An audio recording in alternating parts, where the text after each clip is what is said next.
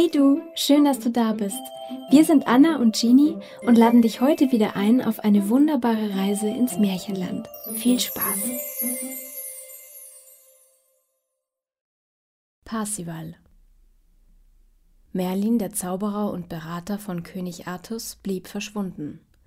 Und als auch Lancelot nicht wieder zurückkehrte, wurde es einsam und traurig um den Hochkönig. Sir Ewain und Sir Gawain waren auch noch nicht von ihrer Suche nach dem heiligen Gral zurückgekehrt, und die Tafelrunde begann sich aufzulösen. Eines Tages jedoch erschien ein junger Mann am Hof von Camelot. Sein Name war Parsival. Obwohl Parsival behauptete, ein Ritter zu sein, verfügte er weder über eine Rüstung noch über ein Pferd oder höfische Manieren. Außerdem trug er das Gewand eines Narren. Die Ritter der Tafelrunde verhöhnten den anmaßenden Fremden. Was, du Bauerntölpel, willst ein Ritter sein? Wie kommst du zu der Behauptung? Da antwortete Parsival, Ich bin der Sohn König Garmerets, und auch meine Mutter ist königlichen Geblüts. Doch das erfuhr ich erst vor kurzem. Da mein Vater im Kampf starb, zog mich meine Mutter im Wald auf, damit ich nicht auch ein Ritter werden sollte. Doch als ich zum ersten Mal einen Kämpfer in schillernder Rüstung sah, wusste ich, dass dies meine wahre Bestimmung ist. Die Ritter wollten ihm nicht glauben. Zu derb und unedel war sein Betragen. Schließlich forderten sie einen Beweis. Zeige uns, wie gut du kämpfen kannst. Auch darin erkennt man einen edlen Mann. Und sogleich galoppierte Sir Ether in einer roten Rüstung auf Parsival zu, um sich im Turnierkampf mit ihm zu messen. Parsival aber erkannte nicht, dass es nur ein Scheinkampf sein sollte, nur ein Kräftemessen, und durchbohrte den roten Ritter mit einer Lanze. Kaum lag sein Gegner im Staub, nahm sich Parsival Pferd und Rüstung des Toten und verließ Artus Hof in Schande. Da er kein Ziel hatte, irrte Parsival umher, und überall gab er sich als echter Ritter aus. Nach einigen Wochen jedoch erreichte er die Burg des edlen Gornemans. Als dieser von Parsivals schrecklicher Geschichte hörte, entschloss er sich, den mutigen jungen Mann in allen ritterlichen Tugenden zu unterrichten. Endlich war die Ausbildung abgeschlossen, und niemand hätte nur daran gezweifelt, dass Parsival ein echter Ritter war. Als er von Gornemans Abschied nahm, gab ihm der Alte noch einen Rat mit auf den Weg. Behalte immer im Gedächtnis, dass es sich für einen Ritter nicht ziemt, zu viele Fragen zu stellen. Sei schweigsam und demütig. Parsival dankte seinem Lehrer und zog erneut in die Welt hinaus. Eines Tages suchte er nach einem Nachtquartier und gelangte an eine düstere Burg. Der Schlossherr König Amfortis litt an einer nicht heilenden Wunde und hatte große Schmerzen. Dennoch nahm er Parsival freundlich auf, und mit ihm schien sich der ganze Hof über die Ankunft des Roten Ritters zu freuen.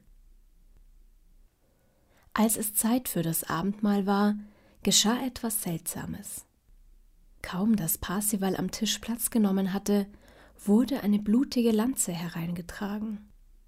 Amfortas stöhnte auf und presste seine Hand auf die blutende Wunde. Parsival aber erinnerte sich an Gornemans Rat und schwieg. Alsbald erschienen 24 Jungfrauen, die kostbares Tischbesteck auf die Tafel legten.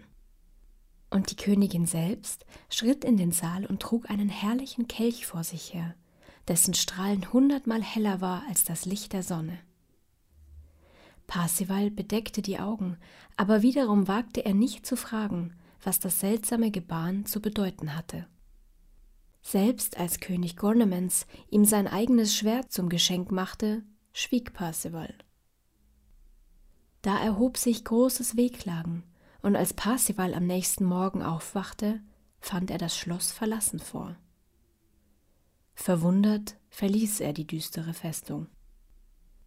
Er war aber noch nicht weit geritten, da hielt ihn eine Küchenmagd auf, die auch tags zuvor auf dem Schloss gewesen war. Habt ihr denn kein Mitleid, Herr? Ist euer Herz wirklich so hart, dass ihr nicht ein einziges Mal nach meines Königs Leiden fragen wolltet? Was gehen mich die Leiden eines anderen an? entgegnete Parsival stolz. Hätten sie euch berührt, Ritter, wärt ihr nun der neue Herrscher dieses Landes. Denn König Amfortes wurde einst von einer vergifteten Lanze verwundet, und seine Verletzung wird so lange nicht heilen, bis ein mitleidiger Mensch nach seiner Krankheit fragt. Hättet ihr ihn gefragt, so wäret ihr nun der Hüter des heiligen Grals, den Amfortes auf seiner Burg verwahrt. Nun aber sollt ihr verflucht sein, denn ihr habt ihm und dem ganzen Volk die Erlösung versagt. Da erkannte Parsival, was für ein Tor er gewesen war, und dass er zwar seinem Benehmen nach ein Ritter geworden, sein Herz aber noch unedel war.